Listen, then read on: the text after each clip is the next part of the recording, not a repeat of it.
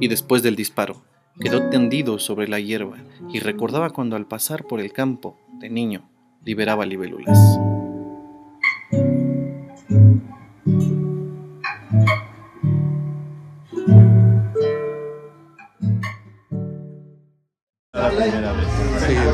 Realidad. Pues sí. Poesía, ¿qué es poesía?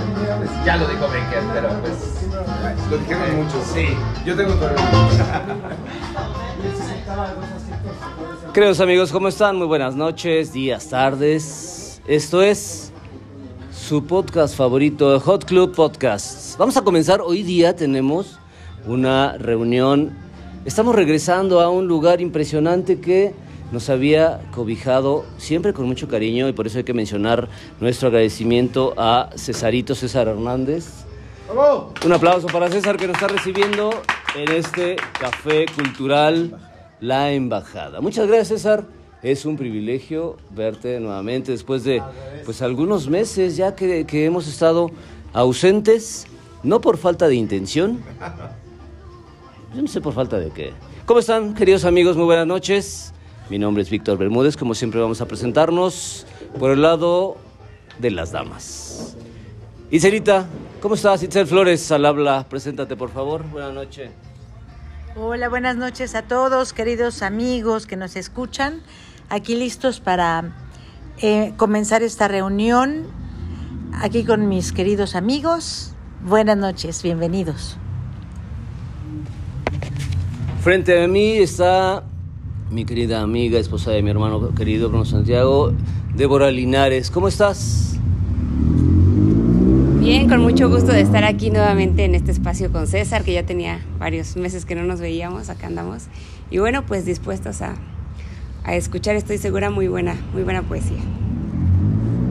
Como estamos, como estamos en una mesa redonda, ya nos vamos a, a dar lugares. Se van a presentar cada uno de ustedes, porque la verdad es que no me acuerdo de sus nombres.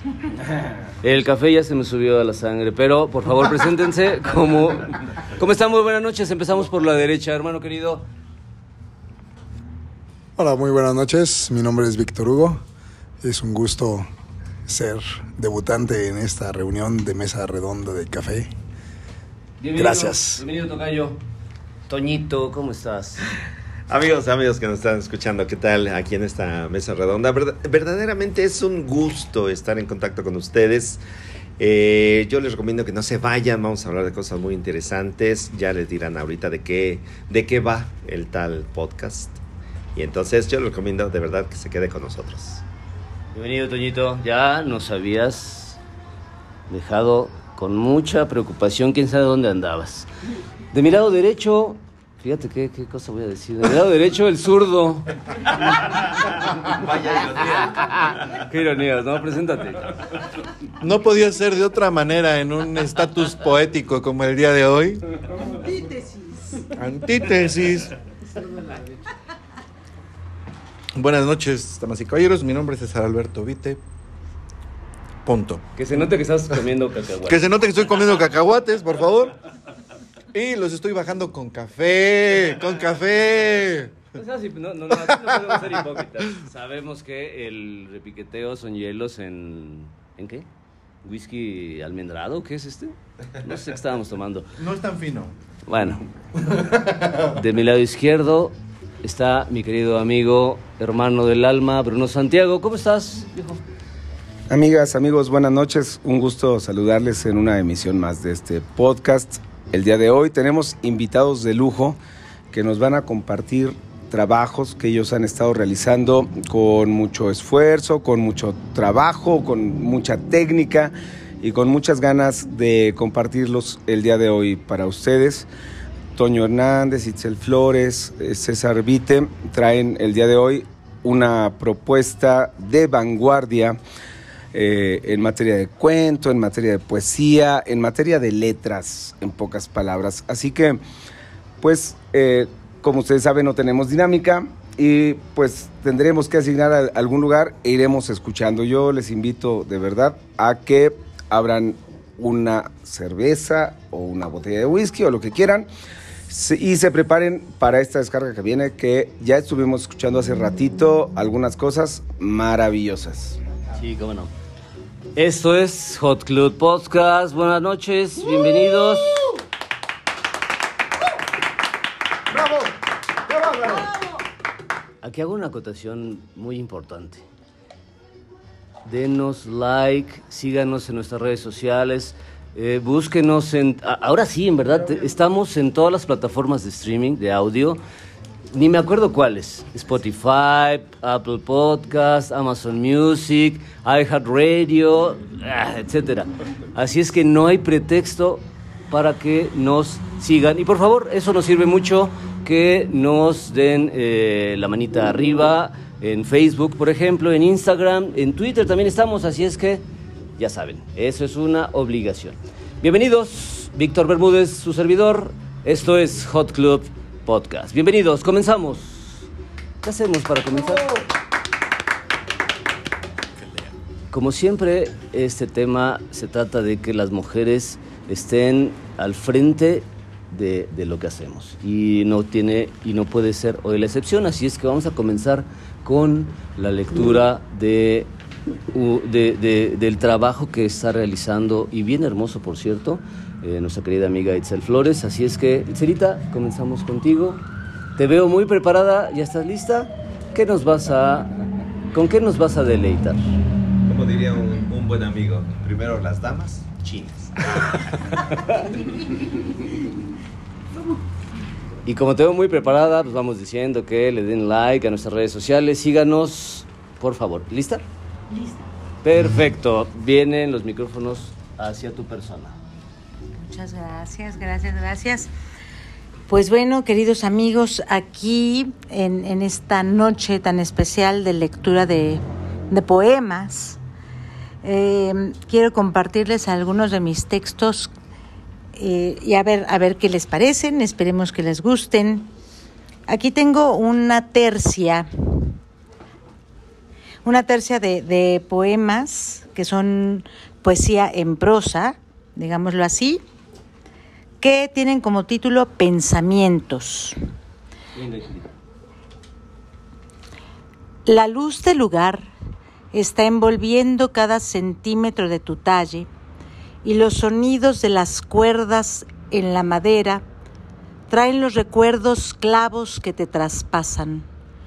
Caminas con la vista baja entre la gente y tu voz te desnuda impúdica e insolente. Tu ser ha quedado al descubierto, sangrante pero jubiloso. Ya no hay que tener, temerle a nadie. La música es refugio milagroso.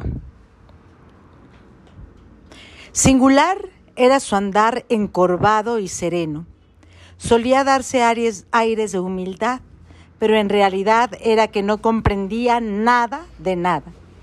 Sus ojos me miraban con cierto rencor inconsciente que él traducía en inferioridad invencible ante mi grandeza fulminada.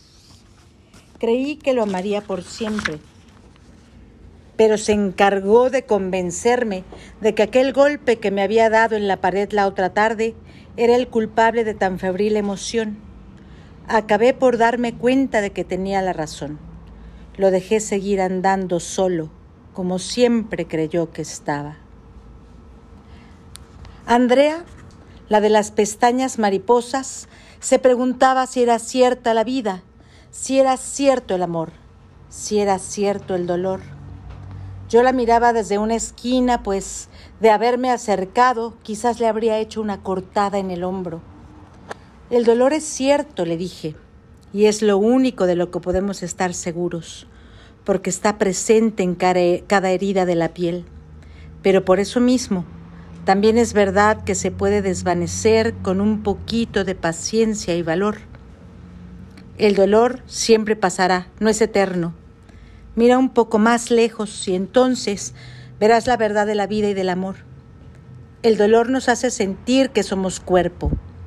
El amor nos hace saber que somos el espíritu mismo de la vida. Andrea me escuchó, juntó sus manos y sus pestañas mariposas echaron a volar. Aquí terminan estos, esta tercia de poemas que se llaman Pensamientos. Gracias, muchas gracias.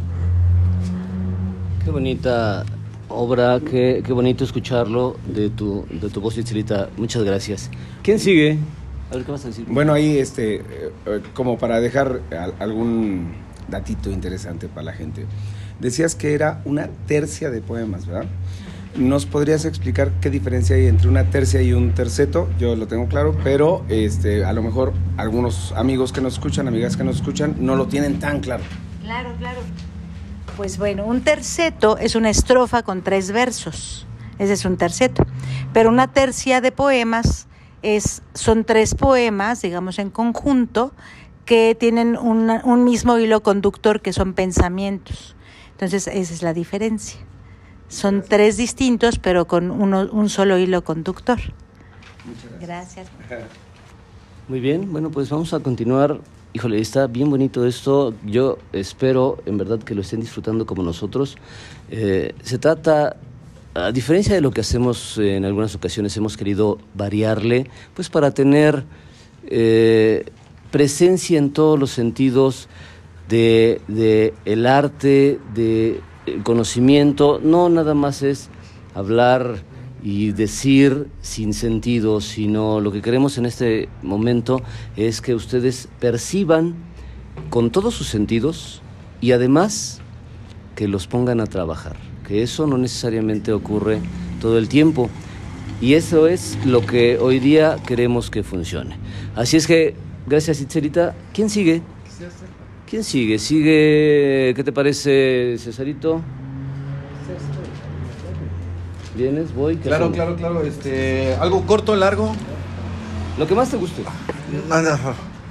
Lo que más me gusta es emborracharme. Eso ya lo estás haciendo. Salud, salud, sal, por cierto, salud. Puedes, puedes leer lo que quieras al Gracias. Vamos a leer algo, al- algo, algo al respecto de la embriaguez y del, y, del, y del propio suicidio que representa no solo la embriaguez, sino además algunos otros temas, ¿no? Hablemos del suicidio.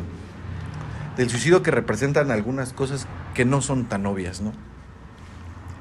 Del amor al suicidio. Dejar el alma vulnera- vulnerable, amable derrota es el amor. Sentir que la vida se vuelve de otro por voluntad propia. Qué linda forma de suicidio.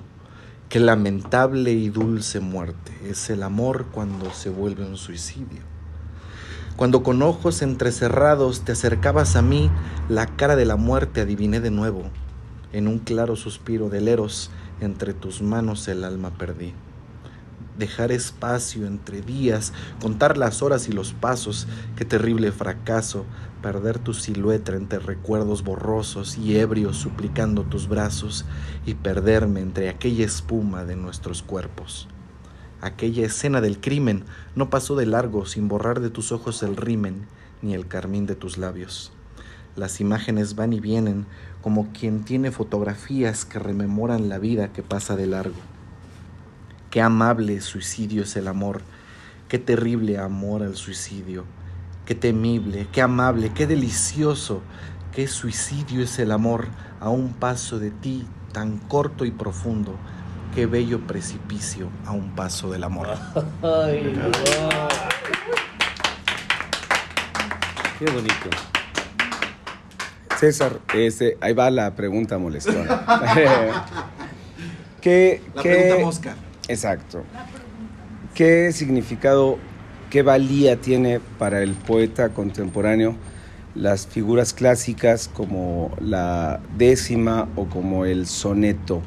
¿Qué, qué pasa con toda esa escuela que le da origen al poeta contemporáneo hoy día? ¿Cómo lo ve el poeta contemporáneo? ¿Cómo lo ve el, el poeta contemporáneo que tienes enfrente? Porque no puedo hablar por los demás, pero desde mi punto de vista, muy escueto y obtuso, puedo decir que es una es una espléndida referencia de lo que a veces uno no puede hacer o no quiere hacer o se rehúsa a hacer. Es decir, La, vanguardia de la poesía es tan falta de documentación y está tan por debajo de los reales can- cánones poéticos que nos regían hace tanto tiempo que la dejamos simplemente ser. Eso nos da un poquito de excusa como para permitirnos ciertas licencias y abandonar, abandonar el cuerpo a lo que salga. ¿No? Muchas veces ah, tenemos textos escritos al primer plumazo. Yo, particularmente, la mayor parte de lo que escribo es a, primer, a la primer pluma. Oye, me- no, eso que acabas de decir, en la vida te lo había escuchado. Qué bonito acabas de construir una idea. Te lo aplaudo y en verdad, bien bonito. ¿eh? No sé los demás si piensan lo mismo, pero... Desde luego. Sí. César, me sorprendiste. ¿Quién sigue? ¿Quién sigue? Antonio ¿Quién sigue? Hernández, por Ah, favor. Toñito, Toñito. Bueno, nuestro aquí cabe aclarar también que, que lo de Toño no es propiamente pues la poesía. Él realmente tuvo una licenciatura en cuento y esa es la formación que él tiene, pues más bien la de un cuentista, digo bien, mi querido claro. Toño. Soy más cuento que novela. Sí, es, es bien cuento. Es un bien buen- es un buen cuentero. Entonces, bueno. es un este, cuentero. Seguramente hace rato le escuchamos un cuento Sí. eh, un poquito extenso, muy interesante, muy bien construido. A mí me atrapó, me, me gustó mucho. Estábamos encabronadísimos hace rato. Sí, sí, un cuento alrededor de la figura eh, de- del, héroe, del héroe taurino, ¿no? De- sí. Entonces, este, bueno, seguramente ya nos tendrás preparado algo un poquito más adecuado para este Claro. espacio que tenemos. Adelante, Toño, por favor. Claro, con todo gusto. Sí, efectivamente, este, los cuentos que muchos dicen que es el género más, más difícil. Digo, este, todos estos, estos trabajos que he realizado los pongo a su consideración. Qué bien. Y como me decía mi, mi maestra de cuento, precisamente de no expliques absolutamente nada. Solamente ofrece tu trabajo y ya. Lo destrozarán, lo apreciarán, lo disfrutarán, no les gustará, lo que sea, pero ya. O sea, no es necesario que digas, es que este, yo soy aficionado a la tauromaquia, por eso escribí este cuento. Ya estás de alguna manera eh, predisponiendo, eh, dándole línea a tu lector. No, simple y sencillamente léele el cuento y que lo disfrute. Así que con todo gusto para ustedes, un cuento que he titulado Con los tacos por delante.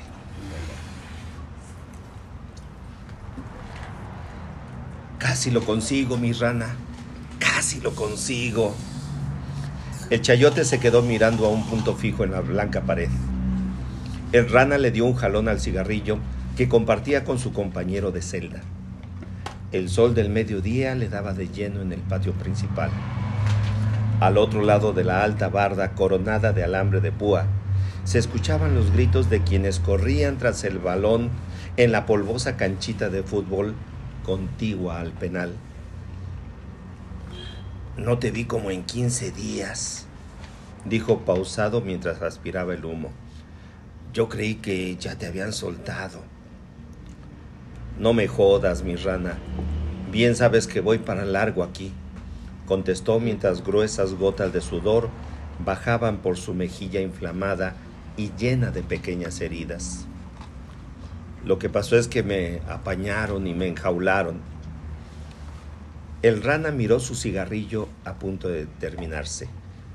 Claro que sentía curiosidad por saber lo que había sucedido, pero en prisión no corre ninguna prisa. No hay a dónde ir o a qué llegar.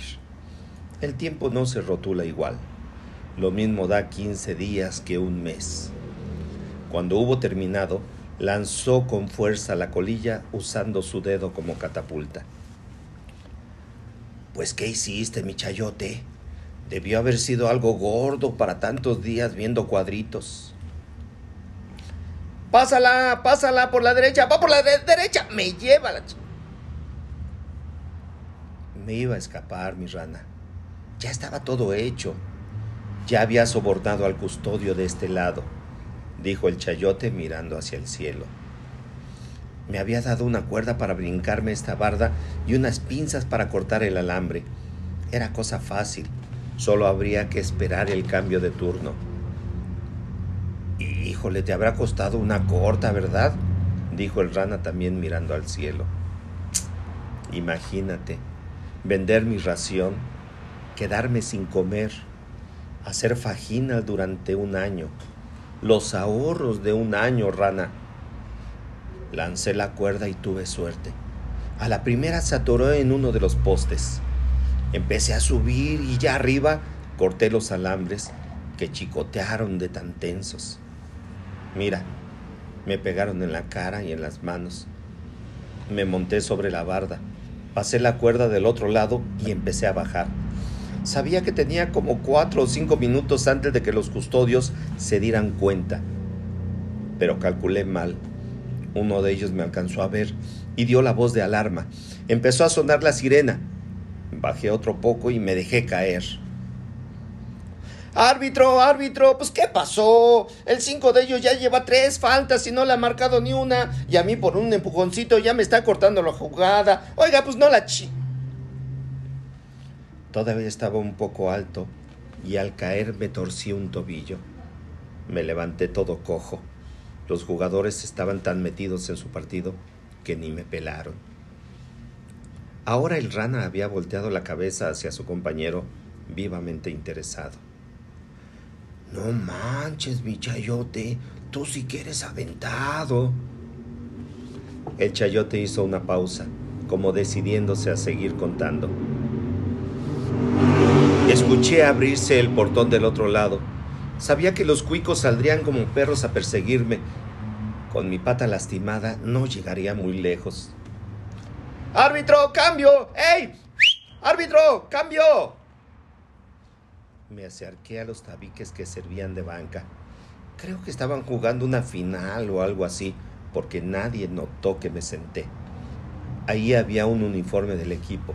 Sin pensarlo, me lo puse, pues el otro uniforme, el de presidiario, me iba a echar de cabeza. A lo lejos, vi a los custodios que ya habían dado la vuelta buscándome. Hice bolas lo que me quité y lo metí en una mochila que estaba a un lado. El rana había ya sacado la cajetilla de cigarros y le ofrecía uno como animándolo a continuar. El chayote lo tomó con parsimonia, absorbió la primera bocanada y vio cómo las espirales se volvían nada. A ver, chato, vas, entra, vas por López en la delantera. Ahí estaba mi salvación. Los polis no le prestarían atención a un jugador de fútbol. Tomé una de las tarjetas que estaban regadas en el suelo, como señalando la alineación, y entré a la cancha. El dolor del tobillo todavía era fuerte, pero no había tiempo de quejarse. El entrenador ni siquiera volteó a mirarme, pues estaba más metido en dar gritos que en fijarse quién entraba. Los policías pasaron de largo, tratando de alcanzar al que se había escapado. ¡A la delantera! ¡Vas a la delantera! ¡Vas para allá arriba! ¡Tenemos que ganar! Claro que teníamos que ganar. A mí ni siquiera el empate me servía. Vi a la patrulla de policías venir de regreso. Si seguía actuando como jugador, mi victoria estaría asegurada. Y entonces lo vi venir. Un balón bombeadito, templadito, como lo sueña cualquier delantero. Un centro que pedía a gritos un cabezazo. La cabeceé y ¡Gol! ¡Gol! ¡Gol, mi ranita! ¡Gol! El rana sonreía con el repentino entusiasmo de su compañero. Pero, ¿y entonces qué pasó? En ese momento pasaban por la media cancha los polis que veían a unos jugadores festejar la anotación. ¿Y entonces? No sé, mi rana, si tan siquiera me hubiera cambiado los zapatos por unos tacos. Yo no sé a ustedes, estoy seguro que sí. ¿Sabes a dónde estaba yo? En medio del campo viendo toda la escena. Sí, no, genial, Toñito. Todavía traes polvo en la nariz. Sí. Pero eh, esa. Pinche remamos este. Y bueno, ahora sí viene el, Sí, si me supuesto. permiten, el, el comentario de dónde sale este, este cuento. Eh, viene a partir de una anécdota que me platican de eh, la madre de mis hijos que trabajaba en el hospital que está ahí en el Bordo, donde actualmente está eh, el penal, ¿no? Eh, Bordo Sochiaca. Es en el Cerezo, ¿no? Le llaman. ¿Qué es el reclusorio? El reclusorio Nesa Bordo, exactamente. Donde efectivamente se escapa un, un- un reo y este se mete al hospital que está ahí contigo a la... ¿Conmigo? No, contigo. conmigo. Está contigo al, al- al- al reclusorio y efectivamente este, se hace pasar como, como enfermo, pero pues lo reconocen por los zapatos. Los zapatos de, de reo y si se los hubiera cambiado, pues igual y la libra. Pero bueno, yo lo trasladé hacia un partido de fútbol, que si ustedes eh, alguna vez han estado por ahí, pues hay muchas canchitas de fútbol, ¿no? Puro fútbol Lo que era el, el, este, el, el- el bordo de Sochiaca. Había muchos eh, eh, canchas de fútbol en las cuales te tenías que cuidar, no, no del contrario, sino de las piedras y las botellas rotas y los palos con clavos que había ahí en eso, ¿no? Bueno, a partir de ahí sale este cuento. Toño, eh, muy bien, qué, qué relato tan maravilloso tienes ahí eh, aterrizado. Yo quisiera preguntarte, eh, creo que la mayor parte de la gente cuando escuchamos la palabra cuento, inmediatamente lo asociamos con algo ficticio, como parte de la ficción. Eh, hay muchos cuentistas que no se han quedado en la ficción y que tienen relatos pues, más relacionados con la, con la vida real. En ese sentido, eh, en la parte de la construcción social, de- del aporte al tejido social, ¿qué papel puede tener el cuento? ¿Cuál es la perspectiva de un cuentista sobre este tema? Sí, pues seguramente el, el- el cuentista eh, vive su momento, su tiempo, su espacio y va a escribir acerca de lo que les rodea. Por supuesto que yo escribo esto porque es lo que me rodea, ¿no? Sin duda Antoine Chekhov, cuando escribe La Dama del Perrito, pues seguramente ese es su, su momento histórico, su, lo- su lugar físico, Su cotidianidad. su cotidianeidad, ¿no? Este, entonces sí escribimos acerca de eso. Y tienes mucha razón en ese sentido. Yo creo que el cuento también tiene que ayudar a comprender tu entorno. Si esto lo lee, lo escucha una persona que vive esta realidad, seguramente le va a llegar, ¿no? O sea, no podemos pensar que alguna persona que vive en otro estrato, en otro lugar diferente, le pueda, le puede llegar tan Pero sí fácilmente. lo puede conmover y, Aquí- y en ese sentido construye porque se toma conciencia de que no es tu lugar de privilegio el único que existe, sino que existen muchos lugares en el mundo en donde la gente tiene eh, diferencias abismales con la realidad que nosotros conocemos como citadinos, como gente que vive en una me- metrópoli. Claro, y, y esto lo podemos trasladar a otro ámbito, a otro lugar, y cuando queda y checa, pues es cuando se vuelve este clásico, cuando lo puedes este acomodar a cualquier otro lugar. Y recuerdo mucho alguna vez que me dijiste, mi querido Bruno, que cuando una canción puede ser interpretada en tango, en cha-cha-cha, en ranchera, en bolero, en todo, y pasa todas esas pruebas, pues es un, un Una super- gran canción. una gran canción. Eso creo que puede aplicarse también al cuento. Cuando lo puedes aplicar, si este cuento lo aplicamos a Rusia, a España, a Francia, a Estados Unidos, a México, a Argentina, pues entonces se vuelve eh, eh, en algo, perdón, no quiero sonar petulante, pero en algo universal. ¿No? Bueno, eh, llevamos muy buen tiempo, Vic, a reserva de tu mejor opinión. Yo creo que nos alcanza otra tandita de trabajos de, de los escritores aquí presentes. ¿Qué les parece? ¿Preparan algo? El tiempo va a ser un poquito más reducido, te- tendrían que buscar algo un poquito más pequeño, pero creo que podemos hacer otra ronda y darle cierre. Estoy de acuerdo, porque lo que estamos escuchando está bien hermoso y vale mucho la pena continuar, no con un podcast de 40, 50 minutos, podríamos extenderlo a dos horas, pero bueno, vamos a, a ser coherentes con el tema. ¿Quién continúa? ¿Quién sigue? Las damas. Itzelita, por favor. es tu turno. Venga. Ni que fuera planeta, para que fuera su Es turno. Saturno.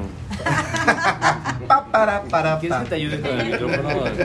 Sí, sí, porque- Ya me cansé. Eh, Sí, es un pequeño cuentito, ¿se puede? Sí. Bueno, Por favor, bueno, este, este cuento se llama, se titula La demolición. Cuando llegó, vio que había cal en el suelo. Era un polvo blanco que se acumulaba debajo del techo descarapelado. Se acercó y lo tocó. Era Tirol. Efectivamente el techo se estaba estropeando. Hay que llamar al maestro, dijo con algo de preocupación en su voz. Pero después volvieron a pasar semanas sin que se ac- acordara otra vez del estropicio. Ella miraba día a día que el montoncito de Tirol que se iba acomodando en el mismo rincón cada día era más abundante. No hemos llamado al al yesero, dijo urgente. Llámalo mañana para que pongan remedio. Ella tomó el teléfono y pidió con don César. Sí, por favor, venga lo más rápido que pueda. Aquí hay filtraciones, señor. Necesitamos traer un plomero porque si yo le echo el yeso, mañana se va a volver a caer. Llame al plomero para revisar las tuberías. Ay, qué lata, pensó ella, y se lo comentó por la noche a él. Pero ya estaba arreglado lo de la filtración.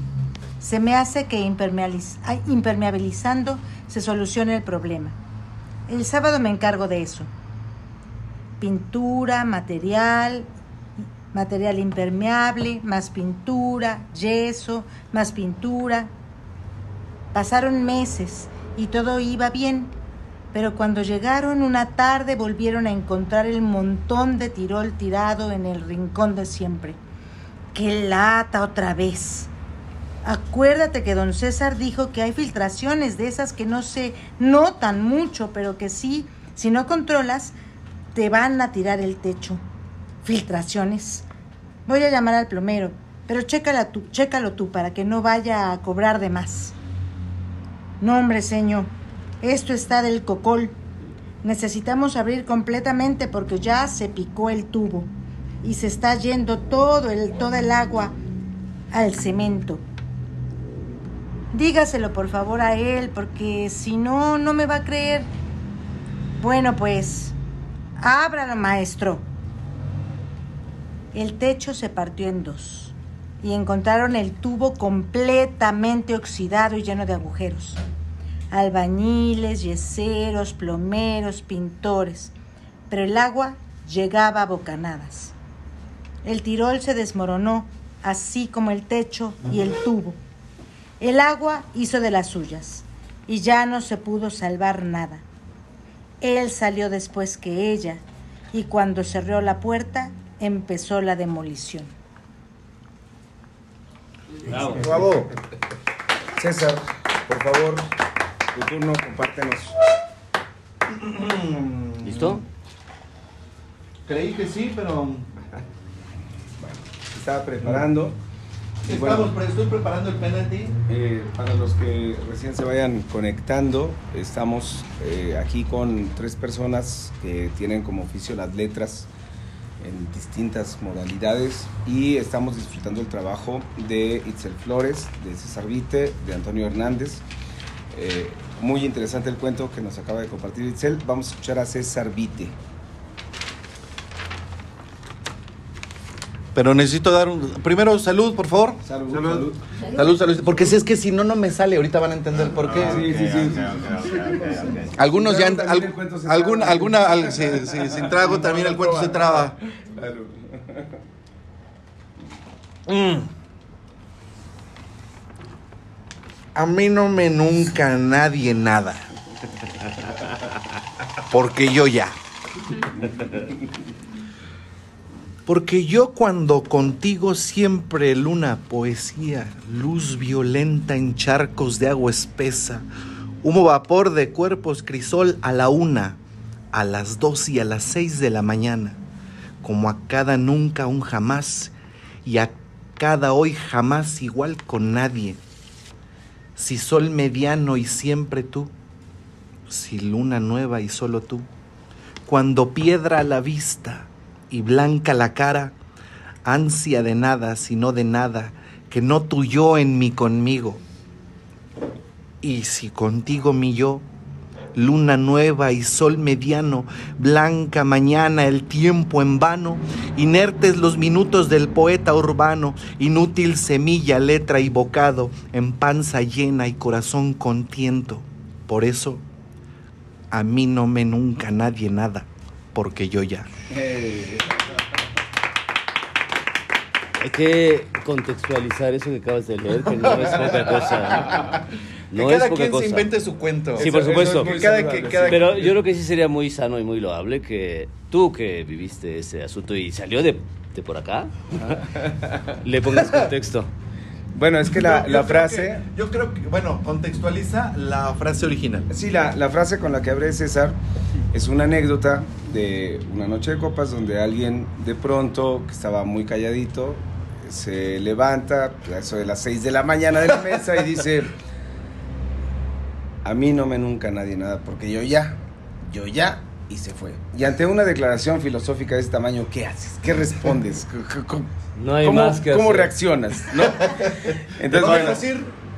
y- ¿Lo dejas ir? y esa anécdota ha No, sido contada en... Espérate, vamos a la barbacoa. Sí. Y bueno, pues esa anécdota ha sido contada en repetidas ocasiones y fue este un punto de partida. Fue un motivo, fue, Un fue- motivo. fue un motivo, igual que en la música Claro. hay motivos, también aquí hay motivos. Y ya. Pues mi querido César, muy bien, Toño. Que bueno, ya, la- ya le hemos analizado, ¿verdad? Esto que hizo este. César. Ah, sí, sí, sí. Ya le hemos analizado en el sentido de que no utiliza verbos, o sea, no hay movimiento. No hay movimiento. No hay movimiento, todo es mera declaración. y este, a- ante eso te quedas de. Ok. Ya, como dice, ya vamos a la barbacoa. Ya, acabó. ok, pues vamos. Mi querido Toño Hernández, regálanos algo, por favor. Ok. eh, eh, allá en la Universidad de la Ciudad de México, eh, mi querido maestro. ¿Por qué No tú también conozco esos fuiste para allá? lugares. Sí. Allá en la Universidad de la Ciudad de México, este, mi, mi maestro, este, el maestro Alanís, que es un verdadero genio, maestro de- del cuento breve, de la brevedad, eh, me contagió mucho de esa brevedad y nada más voy, a- nada más voy a compartir con ustedes. Eh, vaya, todos conocemos el cuento más corto de la literatura universal, ¿no? Que es del gran Y cuando desperté el dinosaurio todavía estaba. Ajá, de. Augusto Monterroso, ¿no? Este, dicen algunos que eh, hay un cuento más corto aún todavía, que es de, deja acordarme, un escritor estadounidense, ahorita me acuerdo, eh, que dice... Ah, No, no, no, ese es el- es es uno más corto. el de Uno Augusto más Monterroso, corto. más corto, más corto. ¿Está en inglés? Eh, sí, yo lo voy a decir en español, mi inglés es bastante malo, sobre todo los sábados a esta hora. Y después de tanto refresco. Sí, después de tanto refresco. No vayas a, ¿Qué dice? No vayas a decir coget, ¿no? El cuento eh, dice. Eh, eh, el autor de El viejo y el mar, de Ernest Hemingway. Hermes. Ernest Hemingway es el autor de este cuento que dice que es más cortito, que dice, se venden zapatitos de bebé, nunca utilizados. Sí. Sí, sí, sí. Ya, ese es el cuento, nunca usados. Y pues yo me atreví a hacer un cuentecito igual de breve, No que fue mi culpa. que dice, el amor del hombre y la mujer invisible fue un amor nunca visto. Oh. Bien. ¡Ole, torero! No sé si de tiempo de, de que les diga un soneto hablando de lo que Bruno decía hace rato. Da tiempo de lo que quieras. Muy bien. un soneto, Ah, muy bien. que precisamente es una de, de esas formas que surgieron en, el siglo XIII, luego se afianzó en el XIV y tuvo su esplendor en el XV y en el XVI. La forma más perfecta y simétrica que hay de toda la poesía y, tiene unas reglas muy específicas para ser considerado clásico. Sin embargo, yo realicé uno que rompe un poquito con esas reglas, que eh, dice que las, las palabras finales de cada soneto deben ser graves. Y sin embargo, yo hice eh, dos cuartetos que tienen por ahí unas esdrújulas. Sigue cumpliendo con la regla de que son 11 sílabas, pero entonces ahí ya no, ya no sería un soneto clásico. Pero eh, el intento estuvo. ¿no? Se los leo a continuación. Los sonetos, eh, para otro dato, no tienen título como tal, sino que llevan el título del primer verso. Así era como se escribían en un principio. Entonces, este se llama Contando Pasos estoy en el mundo.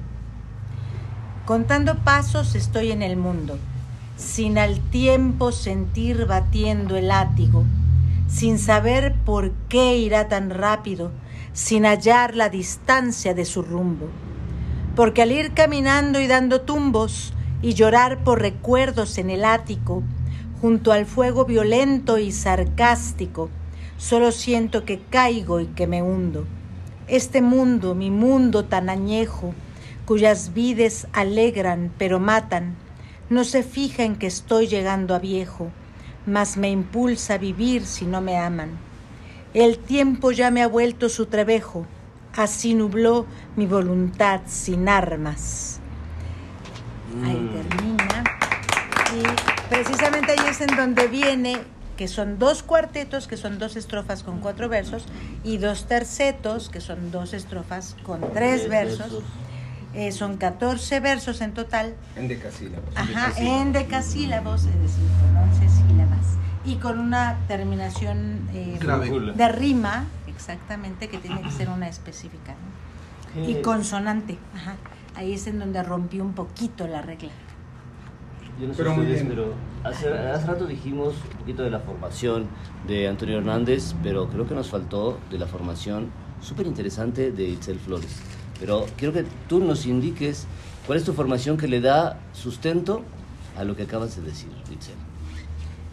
Mm, Bueno, yo estudié la, la carrera de literatura porque me encanta todo lo que tiene que ver con, con las letras universales, con la poesía, con el- la narrativa, con, con el ensayo. Todo esto me fascina y lo que quiero es precisamente compartir a las nuevas generaciones por ese gusto, por, por esa lectura, ¿no? Porque ahorita ya se está eh, viendo muy deteriorado ese gusto, ¿no? Ya más bien ahora todo el mundo declara que no lee y entonces es esa situación de poderles compartir una posibilidad de que encuentren una algo, una rendijita de, de alegría y de gusto en, en eso que tanta gente ha escrito, ¿no? Desde hace pues tantos años. Que se permitan por un instante o por muchos sentir, dice Sí, yo hace un rato. ¿no? Exactamente. Vivir a través de esas letras, de esas historias, de esos poemas, de esas emociones que otros ya vivieron y que plasmaron en, en hojas blancas. Y la cuestión, como estaban diciendo Toño hace rato, ¿no? que la condición humana, la esencia humana es la que se debe plasmar ahí. y Por eso puede tocar a cada una de las personas, estén en donde estén y en los tiempos en los que estén. Por eso yo decía, mejor dicho, escuchaba hace un rato que decía Antonio Hernández y puntualizaba también Bruno, que era necesario tener un contexto para poder comprender lo que se estaba escuchando. Difiero un poco, porque cuando tienes esa retórica y le pones ese feeling, esa comunicación paraverbal que te da la oportunidad de, de- de que los demás sientan lo que tú estás escribiendo y además ilustrando, es eso, ¿no? Estás escenificando entonces una historia que no nada más es una lectura plana, sino que estás llevando al, hace rato escuchábamos, eh, el público no lo escuchó, pero estábamos escuchando el cuento largo de Antonio Hernández sobre tauromaquia y yo estuve ahí en medio de, de ese, ¿cómo se llama ese? eh, Del ruedo. del ruedo pues, pero ese dijiste Del centro redondel. del Redondel. redondel. Y ahí estuve. Y también cuando contaste, y ahorita voy con los más, este, eh, ese partido de fútbol, estuve ahí. Y yo nunca, yo soy malo para el fútbol, y nunca estaré en un partido de fútbol, pero ahí estuve. Y espero, espero que no estemos en un reclusorio nunca, ¿no? Pero ahí estaba junto al Rana, así, porque lo estabas no leyendo, Viviendo. lo estabas viviendo y me permitiste vivirlo. Ese es mi, mi punto. en este- Una, este- una, perdón, este, mi querido Bruno, una pregunta técnica. Digo, yo estudié periodismo y comunicación, no estudié letras. ¿Es un decasílabo o endecasílabo? En- Endecasílabo. Ende. Endecasílabo. Ah, ya. Bien. Perdón a mis alumnos. ¡Salud! Salud, salud. Es una libertad literaria años, no. Es una, una licencia, es una licencia poética. Nunca se Este- dieron cuenta de lo que Exacto. Jamás, jamás un cuentista nunca se ha dado cuenta de lo que cuenta. Porque yo ya nunca nada. ¿Cómo va Porque a mí no me nunca nadie nada. Porque yo ya. Amigas, amigos. un cuentista. Exacto. Amigas, amigos, eh, pues el tiempo se va rápido. Vamos a ir cerrando. A mí me gustaría que eh, le demos una ronda a nuestros invitados y que nos dejen para la gente que nos escucha un comentario sobre cómo se debe leer.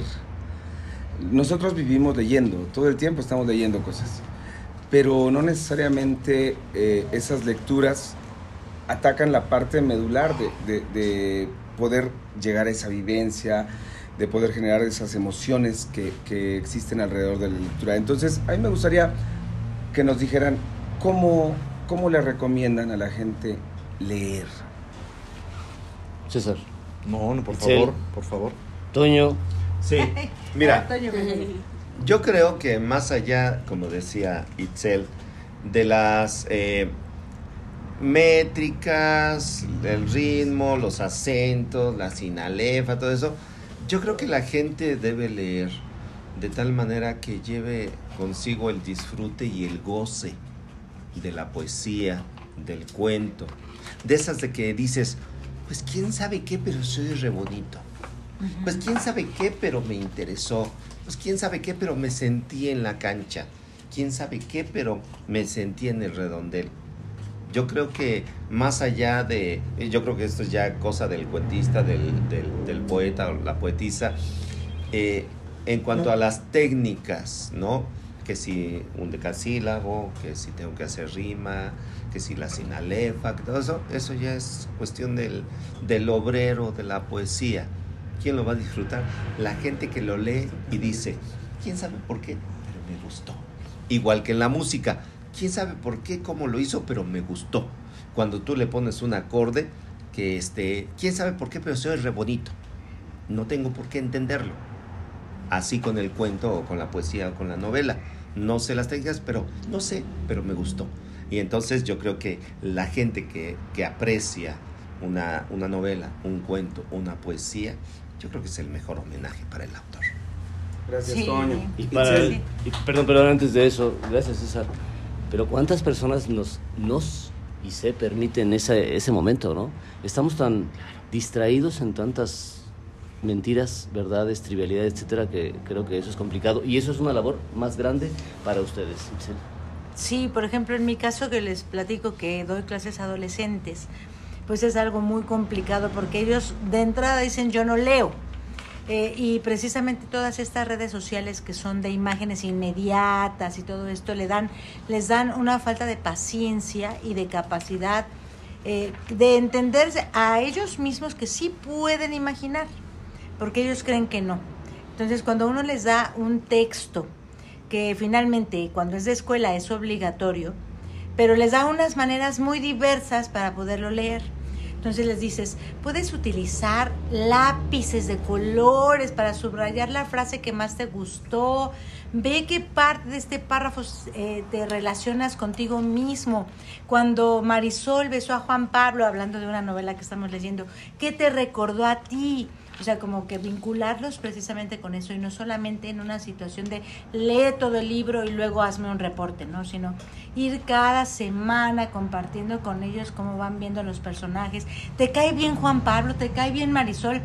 relacionándolos para que realmente vean que sí tienen esa capacidad, que no es algo raro, que no es algo que no sean, eh, que no puedan lograrlo, ¿no? Entonces, esta situación de leer, pero compartiendo su propia vida con eso que está ahí, es algo que los puede conectar, ¿no? Eh, como maestro, um, hablando de, literatura, pues uno tiene que encontrar esos textos que los puedan relacionar, ¿no? Entonces, no hablando de la lectura en voz alta de unas palabras en, en un minuto, qué sé yo, como decía Toño, sino realmente vincularlos con sus propias vidas, con sus propias realidades, ¿no? Y eso es, eso es lo que sí se puede lograr. Gracias, Itzel. César Vite.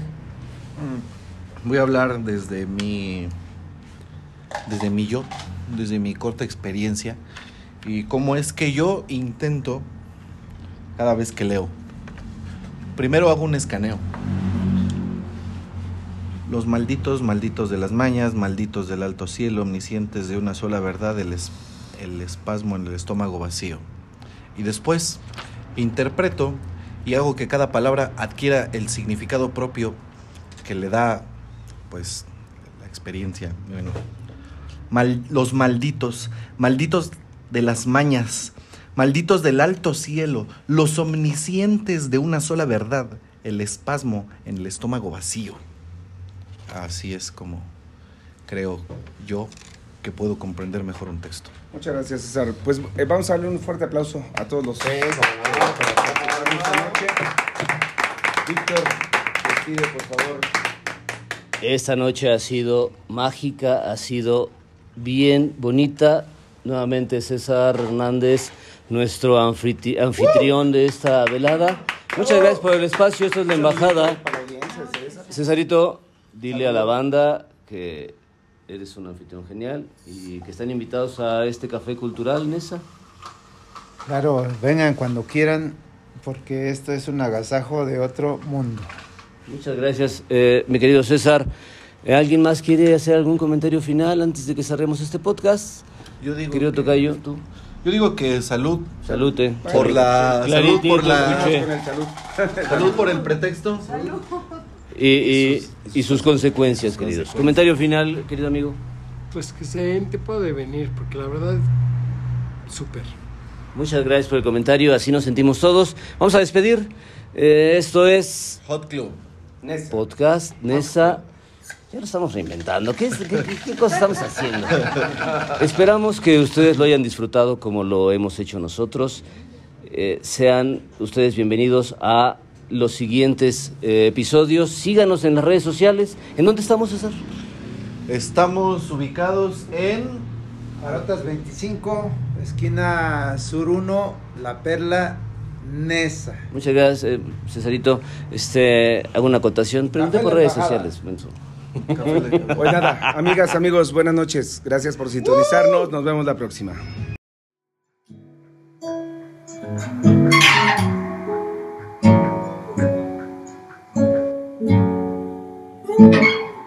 Y después del disparo, quedó tendido sobre la hierba y recordaba cuando al pasar por el campo, de niño, liberaba libélulas.